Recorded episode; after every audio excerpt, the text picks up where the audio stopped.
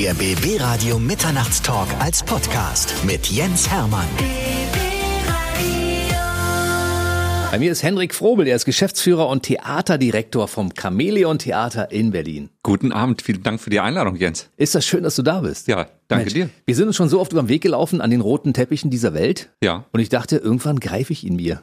Voll die gute Idee. Vielen Dank, echt, schön- echt schön. Und du bist freiwillig gekommen. Das ist, das ist doch viel besser. Mal gucken, was du nach unserer Zeit hier sagst, ob das immer noch so eine gute Idee war, aber ich hoffe mal Das schon. war definitiv eine gute Idee. Davon bin ich überzeugt und das wird auch nach unserem Talk genau so sein. Du bist so ein, so ein richtiger Zirkusfan, kann man sagen. Dann kommen wir auch gleich zu deinem beruflichen Werdegang. Erzähl mal, wo deine Leidenschaft für den Zirkus herkommt. Also wirklich schon ganz, ganz viele Jahre her, nämlich in den Kindheitsschuhen steckt es schon. Ähm, Ich habe, als ich Kind war, mit ungefähr acht oder zehn Jahren mich an einem Zirkusprojekt beteiligt. Das war damals noch schulisch bei uns, komme ja aus Hannover, äh, in Niedersachsen da organisiert und hat aber dann riesige Wellen in positivster Weise geschlagen, dass wir zum Schluss ähm, die Weltausstellung in Sevilla zum Beispiel, die Expo in Hannover, ein großes Kulturfestival in Weißrussland gespielt haben und wirklich überall auf der Welt letztendlich unterwegs waren. Und das waren so die ersten künstlerischen oder akrobatischen äh, kleinen Schritte, die ich da getätigt habe. Und seitdem hat es mich nicht mehr losgelassen. Also die Liebe und die Begeisterung dafür. Wie alt warst du damals? Es ging wirklich so mit, mit acht oder zehn los und ähm, dann bis 16 irgendwie wirklich recht aktiv gewesen. Du hast gesagt Akrobatik, ja? Also warst du damals der Akrobat?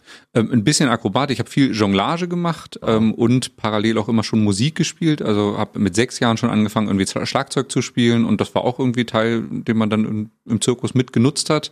Und im Zirkus dann aber auch nach der Akrobatik und Jonglieren dann so ein bisschen meine Liebe und Leidenschaft dann ans Zaubern verloren und dann ging es quasi so von einem in das andere über. Kannst du noch jonglieren? Ja, also drei Bälle geht noch, äh, alles andere danach wird schwierig ähm, und es hängt natürlich auch vom Promillezustand ab so ein bisschen. Ne? Also das ist Also jetzt würden noch drei Bälle gehen. geht. Am Ende unseres Gesprächs wahrscheinlich nur noch zwei. mal gucken.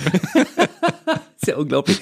Ah, Und deine Leidenschaft fürs Zaubern? Genau, also das war auch so ein bisschen durch den Zirkus irgendwie getriggert, äh, dass ich das spannend fand und habe dann wirklich angefangen in dem Zirkusprojekt, aber dann viele Jahre auch privat und selbstständig als Zauberer unterwegs zu sein. Und ja, das hat mich auch in Deutschland irgendwie viel rumgeführt, aber letztendlich bis Europa und Nordamerika irgendwie. Das war halt auch cool. Und das ist letztendlich auch so, ich sag mal, wenn ich so auf die Kunst gucke und die, die vielen Aspekte, die es irgendwie so gibt, das ist auch wirklich das, wo ich so mein Herz dran verloren habe und wo ich noch so ein bisschen nachhänge, dass ich irgendwann den Zauber, die Zaubertätigkeit an Nagel hängen musste. Aber immer noch schön. Aber Zaubern geht auch noch, ja?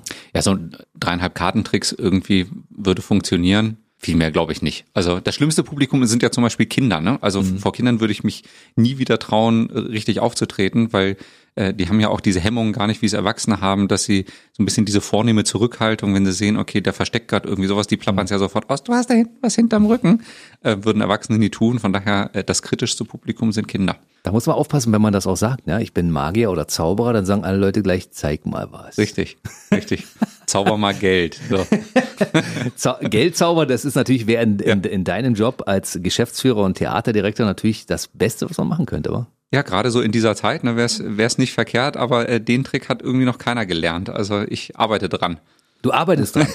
Wenn du ihn herausgefunden hast, kannst du ihn mir bitte verraten? Auf jeden Fall, ich schicke dir eine SMS. Weil, äh, mein Job ist auch sehr kostenintensiv, weil ich lade mir ja regelmäßig Künstler ein, die ich dann natürlich auch äh, anschließend besuchen muss in ihrer Spielstätte und von denen ich dann auch Platten, Bücher und ähnliches kaufe und das geht irgendwie auf Dauer ganz schön ins Geld. Du. Na, Ich habe eure Galerie unten gesehen, äh, hier im, im Studio. Das ist ja pompös und großartig. Dann musstest du ja auch viel nach Hollywood, vermute ich, ne? Ja, leider nicht. Äh, Hollywood kommt dann eher her, aber tatsächlich waren bei uns schon große Namen. Ja? Miley Cyrus, Ja. Ed Sheeran, Lionel Richie, Echt Wahnsinn. Ja. der große Joe Cocker, der war hier im, im, wir hatten für ihn, als Joe Cocker hier war im, im, im Sender, ein kleines Buffet aufgebaut und er hatte aber darauf irgendwie gar keinen Bock und hat gesagt, ich würde gerne einen Burger essen. Und damals zu der Zeit gab es in Potsdam genau einen Burgerladen. und dann bin ich losgefahren und habe für Joe Cocker Burger geholt. Wahnsinn. Und er war glücklich danach. Also muss ich ganz ehrlich sagen, also ich habe ihn noch kennengelernt. Also das war wirklich auch für mich toll. Aber wir reden jetzt mal über deinen äh, Aufenthalt in Hollywood. Obwohl, Hollywood war es ja nicht, es war Las Vegas. Was hat dich dahin verschlagen? Das waren so zwei unterschiedliche Aspekte. Also auf der einen Seite wollte ich gern noch mal mehr Auslandserfahrung irgendwie schnuppern und andere Kulturen kennenlernen, fand da Amerika irgendwie spannend. Auf der anderen Seite war das ja schon auch wirklich die Zeit, wo ich gezaubert habe und auch natürlich irgendwie die Magier, die es dort gab, irgendwie Lance Burton, David Copperfield, Siegfried and Roy, das waren alles irgendwie Idole beziehungsweise die großen Namen irgendwie, zu denen ich aufgeblickt habe. und habe letztendlich nach einer Möglichkeit gesucht, das irgendwie miteinander zu kombinieren, ohne jetzt so viel Zeit zu verdöllmern irgendwie im Leben. Mhm. Und habe mich entschlossen, sowas ähnliches wie einen Zivildienst dort zu machen und habe mit einer Organisation gearbeitet mit krebskranken Kindern. Ähm, also wirklich Kontrastprogramm zu dem, was man eigentlich mhm. in der Stadt irgendwie vermutet. Aber ich meine, da ist ja große Millionenstadt irgendwie drumrum. Ähm, aber dann natürlich hat es diesen schönen Effekt gehabt, dass wir die Stadt da irgendwie entdecken konnten, noch mit einem Freund zusammen und meiner jetzigen Frau, damals Freundin. Also das auch schon alles irgendwie lange verbunden und ja, haben die Zeit da sehr genossen, war toll. Kann ich mir gut vorstellen. Also ich meine, krebskranke Kinder zu unterhalten mit so ein bisschen Zauberei ist ja auch gar nicht so schlecht, ne? Auf jeden Fall, das. Konntest du das da anwenden? Ja, ja, Also das war wirklich was, was wir regelmäßig gemacht haben. Wir haben ganz viel mit denen in den Krankenhäusern zusammengearbeitet, da wirklich dann auch auf den Stationen, wo die in Verbindung mit Bestrahlung, Chemotherapie etc. begleitet wurden. Und das hat den glaube ich schon, an, an vielen Stellen den, den Eltern auch Kraft und Hoffnung irgendwie gegeben. Und wenn wir einen kleinen Funken dazu irgendwie beitragen konnten und dem die Zeit dann ein bisschen angenehmer irgendwie gestalten konnten, war es gut. Das war super. Wir als Radiosender unterstützen ja auch die Roten Nasen mhm. und die haben ja so diese Klinik-Clowns, die auch ja. die Kinder, die kranken Kinder dann ein bisschen entertainen mhm. und die auch zum Beispiel zur OP begleiten. Mhm. Ja, wenn die Angst haben, dann werden die abgelenkt und so. Das finde ich eine ganz, ganz, ganz tolle Sache. Ja, und ist so wichtig irgendwie. Ne? Ja. Also äh, vergisst man so schnell, aber für einen kleinen Menschen irgendwie ist das, hat das ja eine ganz andere Tragweite. Von daher Echt toll, ja. Gutes Engagement. Du warst zwei Jahre da drüben, ja? Eineinhalb waren es. Eineinhalb in, in Vegas und dann nochmal eineinhalb Jahre in Dallas, Texas, die ich davor da gelebt habe, aber ja. Das heißt, du bist jetzt mittlerweile auch schon ein Muttersprachler. Du sprichst jetzt Englisch so wie, wie Deutsch auch, ja? Ja, also recht fließend, würde ich sagen. Ich äh, glaube mittlerweile, jetzt bin ich auch schon wieder einige Jahre irgendwie primär in Deutschland. Das ist, insofern ist es ganz gut, dass ich immer noch viel mit internationalen Künstlern zum Beispiel oder sowas zu tun habe. Also da sprechen wir in der Regel dann Englisch. Aber ich glaube, also ein Native Speaker würde es wieder hören,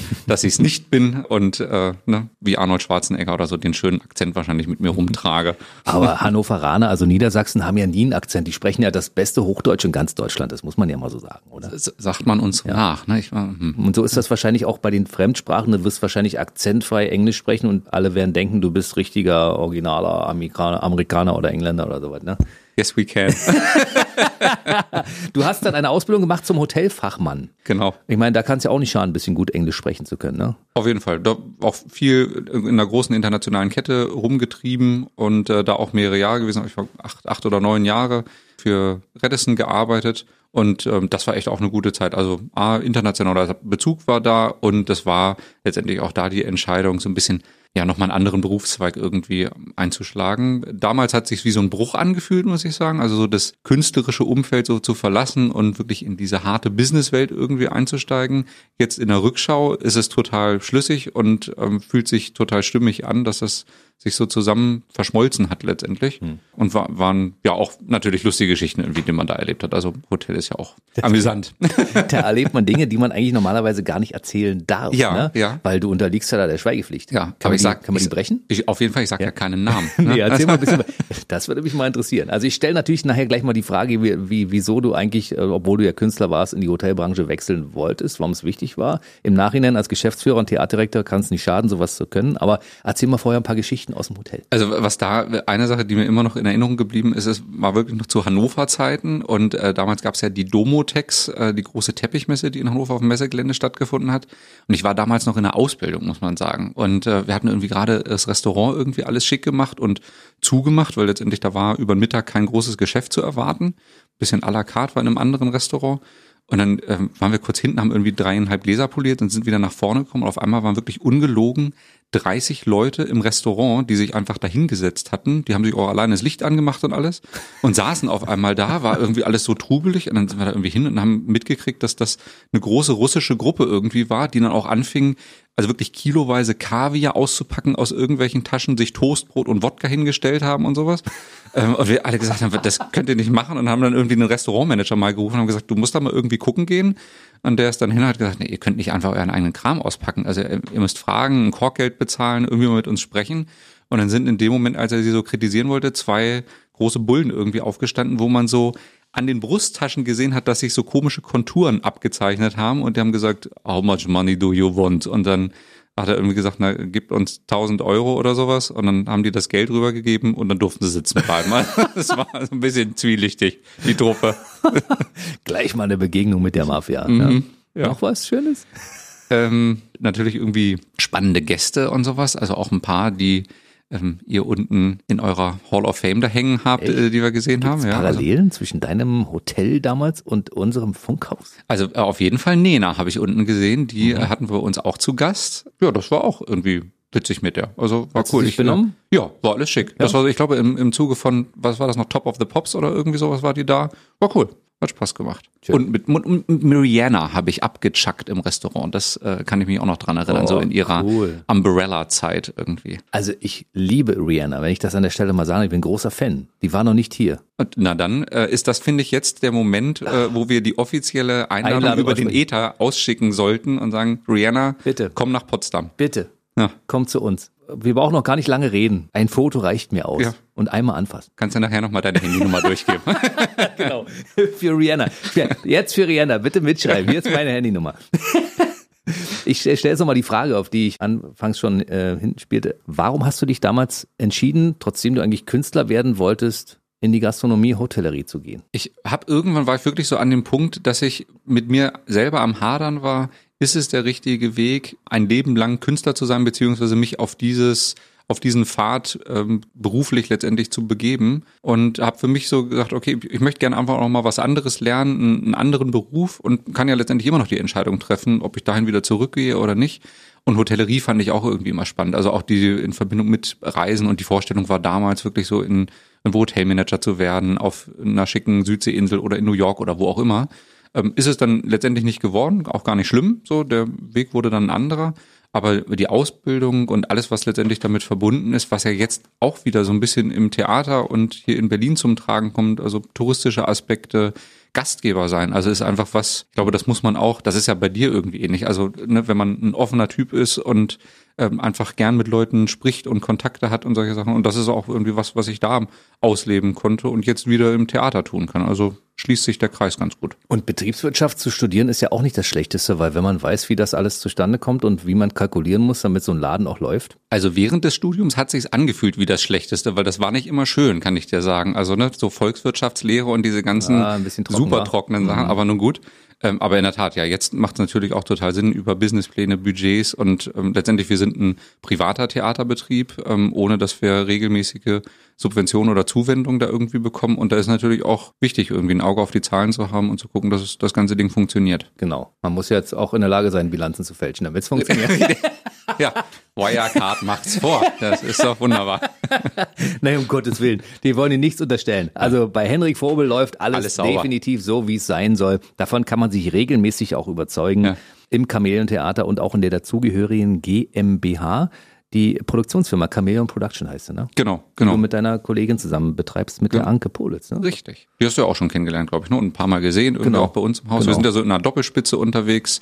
Ähm, Anke als Geschäftsführerin der Chameleon Productions und vor allem mit diesem Fokus auf die künstlerische Leitung des Hauses und alles, was damit verbunden ist. Also wirklich der ganz nahe Draht zu den Künstlern. Und bei mir eher wirklich dann nochmal der Fokus auf die Spielstätte, auf das Theater an sich mit allem, was damit zu tun hat. Also über Marketing, Buchhaltung, Vertrieb, den ganzen gastronomischen Teil ähm, und einfach, dass sich die Gäste so wie du, wenn ihr durch die Tür spaziert, alle wohlfühlen und eine tolle Show sehen, aber sich auch sonst gut umsorgt fühlen. Das werden wir gleich nochmal ein bisschen aufdröseln, aber ich will zwischendurch nochmal zwei berufliche Stationen ansprechen, die ich aus meiner Sicht sehr wichtig finde, weil das sind alles große Namen. Sea Life Berlin, da warst du Betriebsleiter und du warst auch Generaldirektor im Legoland Discovery Center in Duisburg. Genau. Das sind ja alles auch fette Marken, ne? Mhm. Die gehören ja zu einer, zu einer riesen Kette. Ähm, neben Disney ist das der zweitgrößte Betreiber weltweit von Freizeitattraktionen. Merlin Entertainments heißen die. Ähm, ist hier jetzt nicht wie Disney so bekannt, aber in England, ähm, da haben die ihre Zentrale wirklich eine riesen Nummer. Und denen gehören ganz viele Sachen, die man erstmal nicht so auf dem Zettel hat. Also der Heidepark zum Beispiel gehört mit zu denen, alle Legoland-Parks bis hin zu Los Angeles. Die haben alleine, ich glaube, über 17 Attraktionen in Australien, übers Aquarium, Aussichtsplattformen etc. Und da bin ich halt auch so ein bisschen in diesen touristischen Bereich irgendwie eingestiegen. Da hat auch wieder so Hotellerie und das betriebswirtschaftliche Sinn gemacht, das miteinander zu verbinden und bin dann letztendlich aus dem Redison am Alexanderplatz wirklich eine Tür, also mehr war es wirklich nicht, äh, in das Sea Life dort gezogen. Die teilen sich ja letztendlich eine Immobilie, wenn man so möchte. Ja, von da aus ging es dann nach Duisburg, habe da den Umzug vorbereitet äh, vom Legoland Discovery Center von Duisburg nach Oberhausen. Die sind dann in den Zentropark dort gegangen und dann ging es wieder zurück nach Berlin. Aber ja, total tolle und wichtige Station. Das hat ganz, ganz viel Spaß gemacht. Super Teams dort. Ähm, ja, richtig, richtig gute Zeit. große Marken pflastern deinen Weg. Ein bisschen, ja, also ja. Hast du das eigentlich schon mal schriftlich gesehen, wie deine Vita so aussieht? Was da, was da für Städte auftauchen? Las Vegas, Dallas, Hannover natürlich, ja. aber dann kommt Berlin, dann kommt äh, die großen Namen, Radisson, Sea Life, Legoland. Es ist schon Wahnsinn, oder? Du bist ja erst 39. Ich meine, das ist schon für die, für die Zeit schon eine gigantische Karriere, oder? Also ich ja, bin, bin erstmal glücklich damit, so wie es gelaufen ist und das hat Spaß gemacht, aber in der Tat, wo du jetzt das Alter ansprichst, das ist, wenn wenn es passiert, dann geht es eher in die andere Richtung. Ich erinnere mich an einen Termin, den wir im Zuge mal von einem Umbauprojekt im Theater hatten und da hatten wir auch so ein bisschen, wer hat was gemacht und ich ein bisschen so aus meiner Vita erzählt und der Architekt, der uns damals begleitet hatte, wir standen dann in so einer Runde zusammen und dann guckte er in die Runde und meinte so zum Schluss, na ja, wir hier, wir sind ja alle so aus dem 69er Jahrgang und solche Sachen und alle waren am Nicken, nur ich nicht und habe dann nochmal mein Alter genannt und ihm gedroht, den Auftrag wieder zu entziehen, wenn er daran festhält. Aber ja, manchmal klingt es ein bisschen nach vielen Stationen. Aber ja, so gut. Letztendlich so war es und ähm, hat sich ergeben, von daher. Hat sich ergeben. Ja. Und jetzt reden wir über das Chamäleon-Theater. Seit 2011 bist du Geschäftsführer und Theaterdirektor und das ist natürlich, das Chamäleon-Theater ist ein ganz besonderes Theater. Also wer da noch nicht drin war, dem wollen wir das jetzt erstmal ein bisschen näher bringen, erzählen, was das Chamäleon-Theater macht und was es so speziell und besonders macht. Also ich glaube, was uns wirklich unterscheidet von vielen anderen Orten weltweit, sage ich mal, ist, dass wir eine sehr besondere Kunstform zeigen. Wir haben uns ja seit vielen Jahren, seit 2004, auf den Zirkus konzentriert, also alles, was bei uns da auf der Bühne passiert, Akrobatik, Artistik, Jonglage, Körperkunst, Physical Theater, wie auch immer man es nennen möchte, gibt ganz viele Worte letztendlich, die man finden kann. Und im Zweifel findet jeder Gast für sich und jeder Besucher, der bei uns ist, nochmal ein anderes, was dann für ihn nochmal stimmiger ist. Was den Raum wirklich besonders macht, ist, dass wir in einem denkmalgeschützten Haus sitzen, ein alter Saal aus 1906, der also einfach an sich schon mal ganz viel tolle Atmosphäre irgendwie atmet und man merkt irgendwie, hier passiert was Magisches. Also das ist, ich nenne immer so ganz gern äh, die Perle der hackischen Höfe irgendwie oder das Juwel. Wenn man da die Tür aufmacht, dann haben wir ganz häufig gerade so Touristen aus dem internationalen Ausland, die riesen Augen kriegen und ja. Mund nicht mehr zu, weil man sowas einfach in Berlin Mitte nicht vermutet. Und das, was dann auf der Bühne passiert, allabendlich, ist, glaube ich, ein Erlebnis, was sehr persönlich, authentisch und nah ist. Also weg von den großen Produktionsshows, die man in irgendeiner Halle oder Arena sehen kann, die auch ohne Frage absolut spektakulär sein können, aber dann vielleicht auch eher über die Technik und über die Größe funktionieren. Und bei uns ist alles super authentisch und nah. Also bis in der letzten Reihe sieht man den Künstler, das Gesicht, man hört ihn atmen, man sieht die Anstrengung, alles, was damit verbunden ist und das sehr teilweise roh, nüchtern und klar. Ja, und nicht so sehr versteckt in pompösen Kostümen, sondern dann an vielen Stellen reduzierter, aber dafür sehr emotional. Also ich glaube, das ist so das, was uns ausmacht. Artistische Höchstleistungen aus der ganz aus der Nähe betrachten, das ist ganz ganz toll, finde ich. Also wenn man selbst in einem Theater sitzt und man hört sich beim Atmen oder man hört den Schweißtropfen auf den Boden fallen, weil es so mhm. ruhig ist, das das ist bei euch der Fall, ne? Ja, ja, und ich glaube, da gibt's, ich meine, du bist ja auch ne, aus dem Leistungssport kommend, jemand, der dann wieder diese Parallele ziehen kann oder einfach auch Leute, die zu uns kommen und selber, was weiß ich, und wenn sie Yoga machen oder irgendeinen anderen mhm. Sport, die einfach da dann auch wieder den Bezug herstellen können und wissen, oh, wie viel Kraft und Disziplin kostet das gerade überhaupt, den Körper dahin zu bringen, dass er das leisten kann, jetzt abrufen zu können, siebenmal in der Woche oder wie häufig auch sonst, das ist schon beeindruckend und mhm. ähm, fasziniert mich wirklich jedes Mal wieder, wenn ich es abends sehe. Ich bin äh, jemand, der Leistung A respektiert und B auch zu schätzen weiß, ja? wie viel Arbeit da drin steckt. Mhm. Ich, ich sehe das bei jeder einzelnen Geschichte. Und ich äh, bin auch jemand, der solche, solche Künste sehr schätzt, wenn ich sage, da hat jemand einen normalen Körper, der so funktioniert hat, wie ein normaler Körper so funktioniert. Und da hat er eine Hochleistungsmaschine draus mhm. gemacht. Ja. Das ist eine, eine Leistung, die muss man wirklich auch würdigen. Ne? Ja, sehr beeindruckend. Ja. 2004 also. wurde das Chamäleon-Theater schon einmal schön saniert. Das heißt, du bist schon in ein schön saniertes Haus eingezogen, obwohl die Arbeit geht ja auch permanent weiter. Ne? Ja, also das ist ja, äh, ich sage immer so ganz liebevoll, die alte Lady, an der wir da rumbasteln, was den Saal und die Immobilie irgendwie angeht. Also wir haben in den letzten Jahren auch immer wieder viel gemacht. Der Boden war irgendwann mal dran, gemeinsam mit der Denkmalpflege, zu denen haben wir einen super Draht, dass wir da alles einmal neu und schick machen können, damit es auch die nächsten 100 Jahre irgendwie durchhält. Wir haben eine Klimaanlage nochmal eingebaut, jetzt gerade auch was alles so Belüftungssystem und solche mhm. Sachen. Also könnte ja gerade nicht wichtiger sein als in diesen Zeiten, dass wir da schon vorher irgendwie dran gedacht haben und uns gut aufgestellt haben. Bis hin letztendlich, dass wir den Balkon, das war so ein Liebe- und Leidenschaftsprojekt von mir, das wollte ich schon gefühlt seit dem ersten Tag irgendwie machen, seitdem ich da durch die Tür gegangen bin. Der war vorher Abstellraum, beziehungsweise da saß unsere Technik in der Loge und den haben wir letztendlich wieder zum Leben erweckt und neu eröffnet 2015, dass er auch wieder fürs Publikum zugänglich ist. Da sind ganz tolle Plätze entstanden und das war das letzte Mal in den 20er Jahren so. Also es war ja früher mal ein Kino, ganz unterschiedliche Nutzung, Nutzungsformen gehabt, aber in den 20er Jahren Kino und damals ist dieser Balkon da oben dazugekommen. Und seit 2015 gibt's ihn wieder mit tollen, komfortablen Theaterplätzen. Dank Hendrik Vogel, muss man auch mal so sagen. Ne? Ich glaube, da muss man sich ein bisschen ganz schön auf die Hinterbeine stellen und sagen, ich brauche A, die Kohle dafür und B, äh, musst du erstmal begründen, warum du das machen möchtest. Dann müssen andere Leute erstmal Notwendigkeiten einsehen. Aber letzten Endes sind sie alle froh, dass du es gemacht hast. Ne? Ja, also es wirklich kam, kam toll an und äh, wir haben immer mal wieder oben kleine Empfänger und solche Geschichten, die da gut funktionieren und einfach auch Leute, die sagen, ich möchte jetzt vielleicht nicht unten im Saal an den Bistrotischen irgendwie sitzen, sondern ein bisschen komfortables Theatererlebnis haben. Dafür ist es super. Also deckt so ganz viel ab, weil wir einfach auch ein Haus sind für jeden. Ne? Also ob nun ein Schüler oder eine Schülerin, ob das ähm, Leute sind, die sonst vielleicht eher in der Oper unterwegs sind, ähm, Leute, die zu uns kommen, die Stadt entdecken. Also jeder ist herzlich willkommen. Wir reden gleich mal so ein bisschen über die Corona-Zeit und was äh, das mit eurem Theater gemacht hat. Bist du jetzt erstmal mit den Umbauarbeiten erstmal so weit durch, dass du erstmal die nächsten zwei Jahre ein bisschen durchatmen kannst ja. oder, oder möchtest du jetzt gleich wieder das nächste machen? Nee, jetzt ist wirklich gerade erstmal Ruhe. Ähm, sind so ein paar Instandhaltungsgeschichten letztendlich, die immer laufen, aber Riesenprojekte haben wir jetzt gerade erstmal nicht vor der Brust. Das ist auch ganz gut.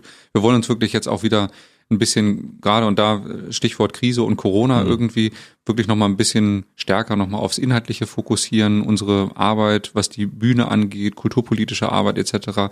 Da ist ganz viel, wo wir Ideen haben und am Rumspinnen sind. Ähm, von daher ist das, glaube ich, eher was, was uns umtreiben wird in der nächsten Zeit. Also das Kamelientheater ist ja so eine Mischung aus Akrobatik, Tanz, Gesang, Schauspiel. Und das ist natürlich jetzt in der Corona-Zeit schwierig. Alle Spielstätten haben zugehabt, ne? waren im, im Lockdown. Aber es mhm. gibt ja einige, die langsam wieder anfangen. Ja? Also was ich, ne Quatsch Comedy Club zum Beispiel oder das Kriminaltheater können spielen.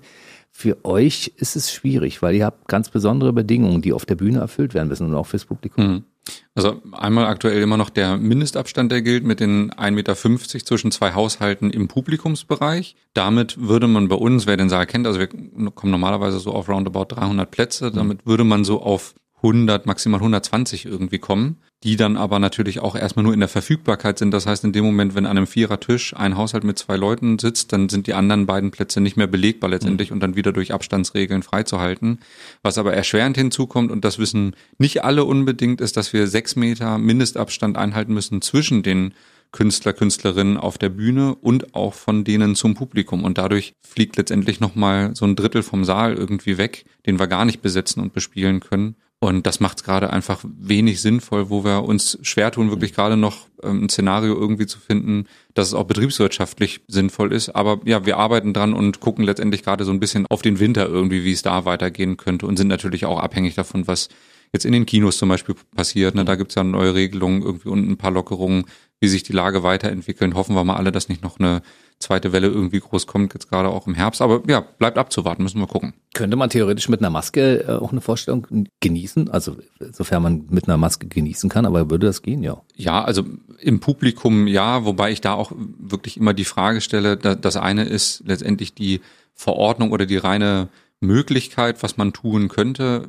Ob das nachher ein angenehmes Erlebnis für den Gast ist, ist die andere mhm. Frage. Und da, glaube ich, muss man einfach auch dran denken, wenn wir nachher auch ein Ticket verkaufen wollen, ich persönlich tue mich schwer damit, irgendwie hm. zwei Stunden mit einer Maske. zu Ja, also bin gern mit der S-Bahn und der Maske hierher zu euch gefahren, aber wie gesagt, jetzt zwei Stunden oder so im Theater sitzen, ein bisschen schwierig. Und für die Künstler ist es gar nicht darstellbar. Ne? Also die müssen einfach ähm, hart arbeiten und die brauchen ihre Luft und den Sauerstoff irgendwie und sind so schon am Schwitzen. Das wäre da gar keine Option. Du habt ja aber eine Klimaanlage, die ja unter Umständen auch das ganze Zeug ein bisschen rausfiltert. Also insofern wäre es vielleicht nicht ganz so schlimm. Vielleicht findet man ja eine Sonderregelung. Ja. Wäre möglich. Also wir sind dran und wie gesagt in einem super Austausch auch mit der Kulturpolitik und der Verwaltung und ja, müssen einfach dranbleiben, gucken, wie sich die Lage verändert, was möglich ist und stellen das jeden Tag irgendwie wieder neu auf den Prüfstand. Aber du hast mir erzählt, es gab auch zu Pestzeiten zum Beispiel geschlossene Theater und trotzdem ging es dann irgendwann weiter nach einem wirklich deutlich längeren Zeitraum als jetzt. Ne? Ja, äh, ich habe das letztens gehabt, da hat mich eine ähm, Redakteurin, eine Journalistin ähm, interviewt, die nochmal so letztendlich mit einem kleinen Augenzwinkern, muss man fairerweise mhm. sagen,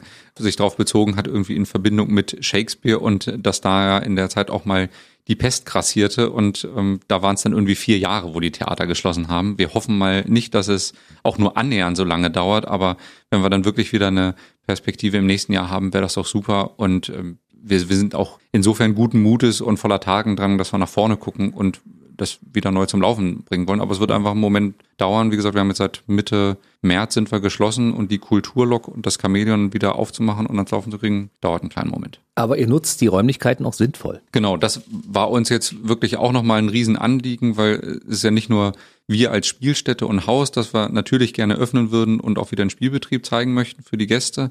Aber das Chamäleon Theater war auch schon immer ein Zufluchtsort für die Künstlerinnen und Künstler, auch schon in den 90er Jahren nach der Wende, wo man sich einfach ausprobieren konnte, wo man selber neue Ideen entwickeln konnte, wo es auch keine Zwänge irgendwie gab äh, und wo man in irgendein Raster passen musste. Und die Künstlerinnen und Künstler sind ja gerade in einer viel schwierigen Lage jetzt gerade noch, weil die im Zweifel wirklich von der Hand in den Mund gelebt haben schon mit den Honoraren, die sie damals gekriegt haben, keine großen Rücklagen haben oder ähnliches und gerade auch noch keine richtige Perspektive haben, wann geht's wieder los? Wann kommt wieder das nächste Engagement um die Ecke? Und da haben wir uns jetzt so ein bisschen auf die Fahne geschrieben, dass wir unsere Möglichkeiten, alle Räumlichkeiten und letztendlich auch unser Know-how zur Verfügung stellen für Künstlerresidenzen. Das heißt, wir hatten sogar schon das erste Projekt, die bei uns eingezogen sind für ein bisschen über eine Woche und die nächsten werden folgen, dass wir jetzt letztendlich diese Schließzeit, wo wir gerade noch kein sinnvolles Bespielungskonzept haben, aber dann wenigstens für die Künstlerinnen und Künstler anbieten können, um an neuen Stücken zu arbeiten, in die Kreation zu gehen, um denen einen Raum zu geben und eine Möglichkeit des Austauschs, um am neuen Material zu arbeiten und vielleicht sieht man davon dann auch das eine oder andere wieder bei uns im Haus in der Zukunft würde sich der Kreis schön schließen. Mhm. Das ist auch gut. Für die Künstler ist das so wichtig. Also sie haben im Augenblick keine wirtschaftliche Grundlage, die wurde ihnen entzogen, weil sie kein Geld verdienen können. Und es gibt auch Künstler natürlich, die fallen dann, weil sie sich nicht gebraucht fühlen, in ein tiefes Loch. Mhm. Und äh, denen helft ihr quasi, weil die können, äh, die können zumindest etwas tun und da was sich so anfühlt wie Arbeit. Ne? Na und ich glaube, was man auch nicht vergessen darf, ich meine, du bist leidenschaftlicher Radiomann und mhm. machst das mit voller Inbrunst und ein Künstler oder eine Künstlerin machen das genauso. Die wollen ja, ja. auch ihre Kunst zeigen und äh, das einem, einem Publikum mitgeben und brauchen auch den Applaus. Und das gehört alles dazu und ist total wichtig. Und das ist alles von 100 auf 0 wegreduziert und jetzt gerade, wie gesagt, noch nicht richtig absehbar, wann es wieder losgeht. Von daher, also wir haben jetzt auch schon ganz viel, und ganz viel tolles Feedback gekriegt und wie gesagt, in jeder Krise steckt auch irgendwie eine Chance und, und schöne Momente. Wir haben zum Beispiel vor zwei Wochen, das war sehr, sehr berührend, da hat uns ein Video erreicht, das hat eine Mitarbeiterin von uns ähm, heimlich irgendwie im, im Hintergrund entwickelt und angefragt und hat alle möglichen Künstler, mit denen wir wirklich über die letzten 15, 20 Jahre zusammengearbeitet haben, gefragt, hey, habt ihr eine Nachricht fürs Chamäleon Theater? Und die haben alle Videos aufgenommen und uns zum Schluss war das dann ein 15-Minuten-Clip, der uns zugegangen ist, wirklich von Brisbane, Australien über Kanada, über Europa, über Deutschland und Berlin, wo uns alle gute Worte irgendwie zugesprochen haben und gesagt haben, haltet durch und die uns sogar noch, und das finde ich bringt nochmal so zum Ausdruck, wie großartig die Menschen sind, mit denen wir da arbeiten dürfen, die uns gefragt haben, ob sie etwas für uns tun können. Und wenn wir sie brauchen, dass sie da sind für uns.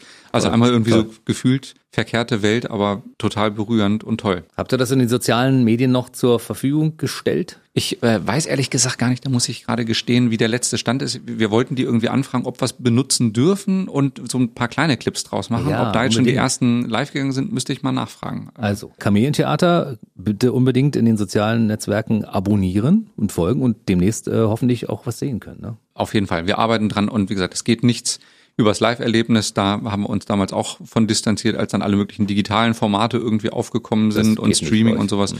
haben wir gesagt, machen wir ganz bewusst nicht, sondern wenn, dann muss es das authentische Kabelion nachher wieder sein und das damit verbundene Erlebnis. Und da arbeiten wir dran, dass das ganz schnell zurückkommt. Ich lade mir regelmäßig auch Leute ein, die kleine Theater betreiben, weil ich das so wichtig finde, dass man immer mal hört, wie es denen geht. Habt ihr dann ein bisschen Unterstützung bekommen vom Rettungsschirm? Ja, das war äh, und nicht nur ein bisschen, sondern wirklich eine Riesenhilfe. Also die ersten, ich sag mal so zweieinhalb Monate, das, die waren auch mit die härtesten, muss man sagen. Also Mitte März bis dann Mai, Juni irgendwie, weil da gab es noch keine Strukturen, auch politisch war ja da noch ganz viel in der Findungsphase über Bund und Land, die sich sortieren mussten. Aber wir haben dann Ende Juni aus dem Soforthilfe 4 Programm von der Berliner Kulturverwaltung und vom Berliner Senat Geld bekommen und damit waren letztendlich alle unsere Ausgaben gedeckt für die Monate Juni, Juli und August. Und das Programm geht jetzt gerade in eine zweite Runde. Also wir haben jetzt gerade ähm, den Antrag gestellt und ähm, letztendlich damit dann das Geld beantragt für September, Oktober und November, um da letztendlich die Existenz des Hauses schlicht und ergreifend zu sichern, weil da sind wirklich alle Rücklagen von uns, muss man auch fairerweise sagen, aufgebraucht und das auch wirklich schon in den ersten Wochen des Lockdowns. Und jetzt sind wir letztendlich auf öffentliche Hilfen angewiesen, damit der Spielbetrieb dann irgendwann wieder weitergehen kann. Es ist, glaube ich, ganz schwierig, wenn man irgendwann zwischendurch hört, man sei nicht systemrelevant. Hm. Und ich finde, dass Kunst und Kultur unbedingt systemrelevant sind. Das ist so wichtig. Auf jeden Fall. Und ich glaube auch da, wenn man wirklich auf die unterschiedlichen tollen Häuser irgendwie in dieser Stadt hier blickt, wie, wie viel wir hier haben an Wert und letztendlich auch da, wir sind, wir sind eine Weltstadt irgendwie ja. und hier werden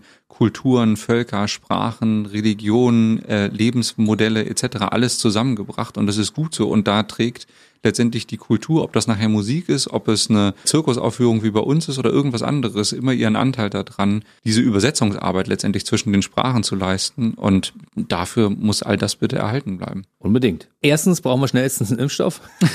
dass wir wieder alles ein normales Leben Richtig. führen können, weil ich, ganz ehrlich, ich habe solche Entzugserscheinungen zwischendurch. Ich meine, es war so die kleine, das, das eine oder andere kleine äh, Goodie konntest schon mal genießen. Quatsch Comedy Club oder, mhm. oder Kriminaltheater, da konnte man schon wieder ein bisschen am Leben teilnehmen. Aber ich habe solche Sehnsucht nach dieser ganzen Kultur. Das mhm. fehlt mir so unglaublich. Ich weiß nicht, wie das deinem Publikum geht. Du wirst wahrscheinlich auch ein ähnliches Feedback haben, oder? Ja, also da sind, äh, wir haben jetzt gerade erst vor ein paar Wochen auch eine Umfrage gemacht und alle unsere Gäste mal befragt, wie die gerade so drauf sind und wann sie wiederkommen wollen mhm. und was sie dafür brauchen etc. Auch in Verbindung mit Corona-Verordnung und Hygienekonzept und diese ganzen Geschichten. Und da kam auch ganz, ganz viel wunderbar liebe Worte irgendwie, dass sie alle darben und sich wieder darauf freuen, zu uns zu kommen. Und ich hoffe auch da, wie gesagt, auch die, die Großveranstaltung, wo man dann wirklich die Energie, wir hatten vorhin eure Hall of Fame da irgendwie mhm. und ich habe an Brian Adams und solche Leute da unten, ja. die da auch hängen, gedacht, das brauchen wir irgendwie alle auch, wo dieses Miteinander, wo man einfach spürt, da ist in der Halle oder in der Arena mit, was weiß ich, 13, 20, 50.000 Leuten eine mega Energie und alles freut sich irgendwie auf Künstler X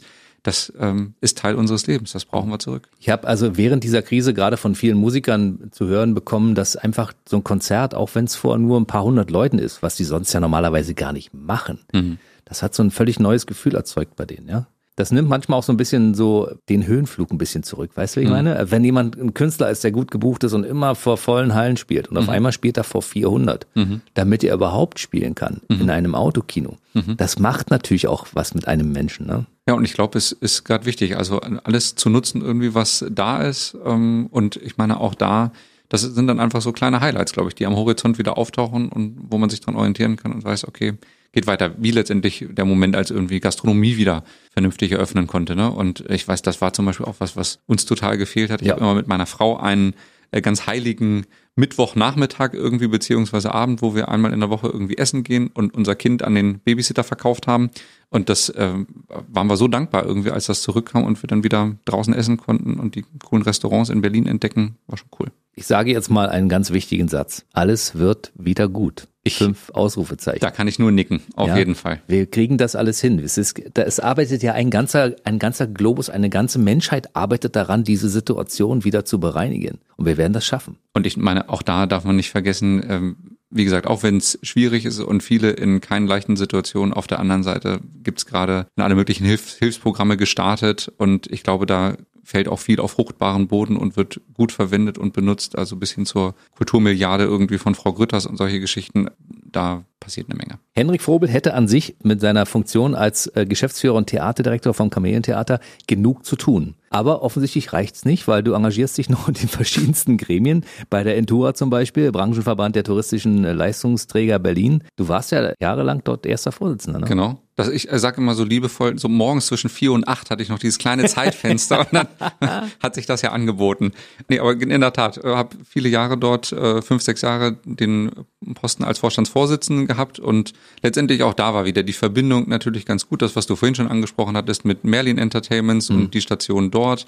Natürlich auch das Chameleon Theater, wo es touristische Verquickungen irgendwie gibt und damit den entsprechenden Playern irgendwie in der Stadt von der DEHOGA über Visit Berlin mit den Senatsverwaltungen da in einem guten Gespräch zu sein und an Maßnahmen zu arbeiten um ähm, ja den Tourismus irgendwie vielleicht ein kleines bisschen besser zu machen für alle letztendlich und nicht nur für die, die damit Geld verdienen wollen oder nur die, die in die Stadt kommen, sondern es partizipieren ja ganz viele daran, bis hin zu den Berlinerinnen und Berlinern, die ja ganz ganz wichtigen Anteil daran haben und daran mitgearbeitet. Das waren schöne Jahre, hat Spaß gemacht. Du bist auch so ein Menschenmagnet, ne, der ganz viele Leute anzieht, weil die Mitgliederzahl hat sich in der Zeit, in der du das geleitet hast, verdoppelt. Ne? Ja, das war lief gut. Also da war ganz schön. Vor allen Dingen der Tourismus in Berlin, das ist ja so ein wichtiger Faktor dabei. Ich meine, da hängt auch eine riesige Industrie dran. Überleg mal, was am Tourismus, was damit für Geld verdient werden kann, wie viele Leute damit beschäftigt werden können. Deshalb ist dieses Tourismuskonzept 2018 plus auch so eine wichtige Geschichte, die sich über Corona hinaus natürlich auch weiterentwickeln wird. Ne? Mhm. Die habt ihr angeschoben. Ja, und da, ich glaube, gute Akzente letztendlich sitzen können, gemeinsam mit den Senatsverwaltungen, beziehungsweise damals auch mit Visit Berlin,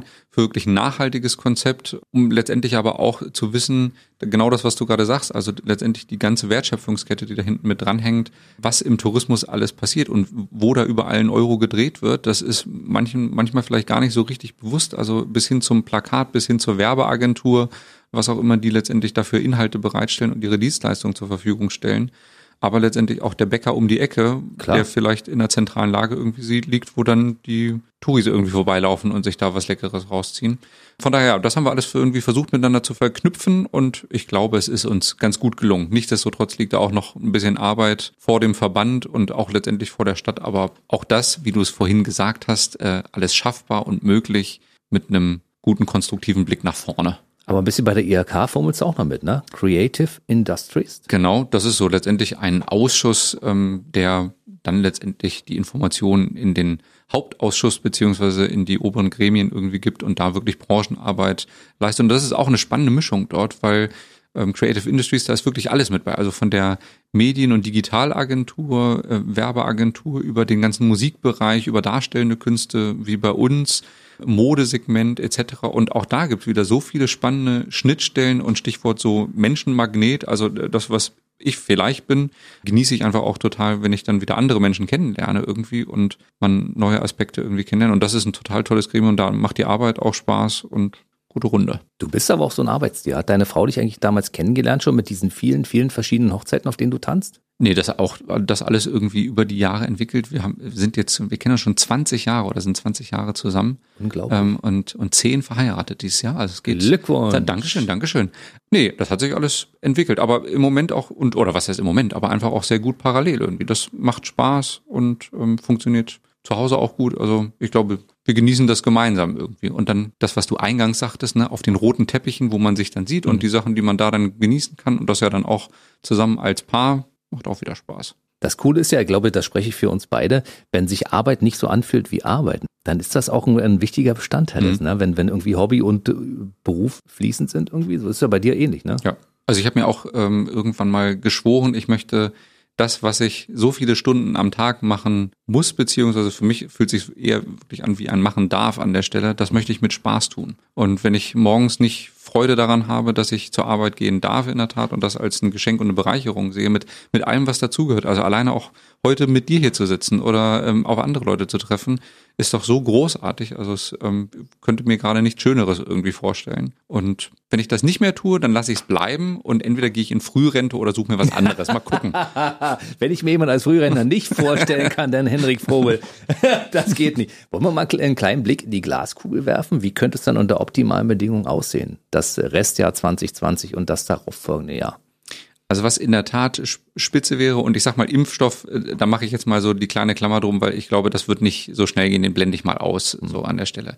Ich glaube, was wirklich super wäre, ist, wenn uns jetzt irgendwie zweite Welle erspart bleibt, äh, auch im Zuge von Wetter wird irgendwie ein bisschen schmuddeliger und nasser, dass ähm, die Punkte gut funktionieren, siehe Kino, Abstandsregeln dazu reduzieren, auf einen Meter bestenfalls darunter. Und ich bin weiterhin dabei, und das ist auch etwas, was wir mit der Politik ganz intensiv spielen, das Thema, dass wir eigentlich der ideale Ort sind, was Nachverfolgbarkeit angeht. Und das vergessen immer ganz viele. Also ich sag mal im Vergleich zur BVG oder anderen Orten, wo sich viele, wo viele Menschen aufeinandertreffen, bei uns ist das absolut gelernt und berechenbar. Das heißt, da ist es jeder Gast ohnehin gewohnt, seine persönlichen Daten über eine Adresse und äh, eine E-Mail-Adresse, Telefonnummer oder was auch immer abzugeben. Hm. Und wir können damit dann auch ganz klar sagen, dass du zum Beispiel bei uns im Theater an Tisch X gesessen hast und wer auch um dich rum gesessen hat. Und wenn das das letztendlich ist, was und worum es nachhaltig geht, dann können wir das jetzt schon aus dem Stand letztendlich liefern. Und da wäre es super, wenn sich die Politik einmal darauf einlässt und dann auch wirklich ein ganz klares Signal an die Bevölkerung schickt, mit Leute, geht wieder raus, genauso wie es mit der Gastronomie getan habt, genießt die Kultur, es ist sicher und gut, da auch wieder ne, diesen diese wichtigen Sachen letztendlich zu genießen und sich Kultur wieder beizubringen. Ich glaube, da müssen wir die Leute wieder so ein bisschen von der Netflix-Couch erstmal runterholen, um dann wieder das Live-Erlebnis zu zeigen. Aber das wäre letztendlich ein Szenario, was wir uns gut vorstellen könnten und was dann auch funktionieren kann. Und damit könnten wir dann auch wieder einen ganzen Saal bestenfalls bespielen. Das Angebot war leider zu gut in den letzten Monaten bei Netflix und Co. Das muss man so sagen. Allerdings fängt es auch schon einige Leute langsam an zu langweilen. Die wollen wieder raus. Und äh, ich war sowieso ein Typ, also ich mich hält ja nichts lang auf der Couch. Ich bin natürlich auch ein Serienjunkie und gucke ab und zu mal was, aber eigentlich sehe ich alles lieber live. Ne? Und das ist wahrscheinlich auch so ein bisschen in unserem gemeinsamen Sinne. Ne? Hm. Was hast du als letztes geguckt? Ich, ich, gucke immer noch. Ich bin gerade dabei, ich gucke gerade Nikita. Okay. Das ist so eine, geht um eine äh, Spionin sozusagen, ja. Und das ist äh, höchst spannend. Okay. Die, die erste Staffel war in Deutsch, oder ich glaube die zweite auch noch, und dann ging es nur noch in Englisch weiter. Okay. Ich habe noch keine synchronisierte Fassung, ich muss das aber weiter gucken. Okay. So unglaublich spannend. Und dann gucke ich auch FBI, ich bin auch so ein CSI-Fan. Also ich bin so, so, so, so Krimi, weißt du? Das okay. so also du hängst an der Nikita-Nadel. Dich sozusagen okay. an der Nadel. Und freue mich immer, wenn ich eine Stunde Zeit habe oder dreiviertel Stunde, ist das immer eine Folge. Ich muss mir das auch zuteilen weil mein Tag sonst nicht ausreicht. eine Folge täglich muss sein. Und dann, du musst bis morgen warten. Nicht noch eine gucken, weil du musst auch mal schlafen zwischendurch. Richtig. So, äh, du bedienst aber nebenbei auch noch ein bisschen die sozialen Medien, ja? Also wer dir folgen möchte, der kann das auf den Seiten vom Chamäleon-Theater natürlich tun. Ja. Erzähl mal ein bisschen drüber und dann auf deinen. Genau, also wir sind, äh, also ich selber, wobei das, ich glaube, dann nicht so richtig spannend ist, aber äh, Facebook, naja. Schöne also, Fotos ja, Facebook, Instagram äh, auf jeden Fall, ähm, Twitter etc. sind wir irgendwie überall unterwegs und gerade bei uns als Bühne, wo man wirklich auch tolle Sachen sehen kann, ist bestimmt Instagram auch spannend. Auf YouTube haben wir einen eigenen Kanal. Also da gibt's auf jeden Fall eine Menge Möglichkeiten bis hin zum Newsletter auf unserer Homepage, wo man dann wirklich auch, wenn es wieder losgeht, über Spielplan und die ganzen Geschichten als erstes informiert wird. Also das kann ich wirklich nur empfehlen. Jeder, der da Bock drauf hat, gern reinklicken und dann ist man in einem ganz direkten und persönlichen Kontakt miteinander. Und ansonsten gibt es Henrik Frobel natürlich bei Instagram und Facebook auch persönlich. Und äh, dann hoffen wir mal, dass du aus den ganzen prominenten Menschen dieser Welt, die euch unterstützen wollen, einen kleinen Clip schneidest und wir uns das demnächst auch angucken können auf euren Seiten. Ne? Mache ich. Da gucke ich echt gleich nochmal nach, wenn ich ins Büro komme und äh, guck mal schick's in die Runde. Aber ist doch schön, ne? Ihr habt ja. weltweite Fans, die euch unterstützen wollen. Das ist, glaube ich, auch ein gutes Gefühl. Das ist so der Ritterschlag, den man als Theaterdirektor gerne mal mitnimmt. Das auf jeden Fall. Und, und das wirklich immer wieder zu sehen, auch gerade in Verbindung mit den Künstlerinnen und Künstlern, dass die wirklich sagen, und das gar nicht irgendwie, weil wir denen äh, die Pistole auf die Brust setzen, sondern weil es einfach mit voll Mitgefühl irgendwie kommt, dass sie sagen, ihr seid eine so einzigartige Bühne, das, was ihr hier in Berlin macht, macht sonst keiner. Das ist schon besonders und toll. Und dass wir uns das erarbeitet haben, ist klasse und wir wollen es bewahren. Also deshalb an dieser Stelle die Empfehlung, wenn es wieder geht, Leute, geht unbedingt mal nach Berlin Mitte in die Hackischen Höfe, ins Chameleon-Theater und ihr werdet erstmal mit offenem Mund dastehen, wenn ihr in das Haus reinkommt. So geht's eigentlich allen, die da reinkommen, ne? Genau. Und dann werdet ihr nochmal einen offenen Mund haben, wenn ihr das auf der Bühne seht, was da passiert. Und wenn der Gin Tonic äh, serviert wird, dann auch der offene Mund. Das äh, gibt sonst einen Unfall. Den werden wir uns jetzt aber auch erstmal schmecken lassen. Haben wir uns, glaube ich, verdient. Ich finde auch, ja. ja. Also, Henrik Vogel war heute bei uns, der Geschäftsführer und Theaterdirektor vom Chameleon Theater in Berlin. Ich glaube, du kommst mal bei Gelegenheit wieder und wir erzählen, wie es denn weitergegangen ist nach Corona und Co. Okay? Auf jeden Fall. Danke für die Einladung nochmal, Jens. Schön, dass du da warst. Bis zum nächsten Mal. Ciao. Der BB Radio Mitternachtstalk. Jede Nacht ab 0 Uhr. Und der neueste Podcast jeden Mittwoch.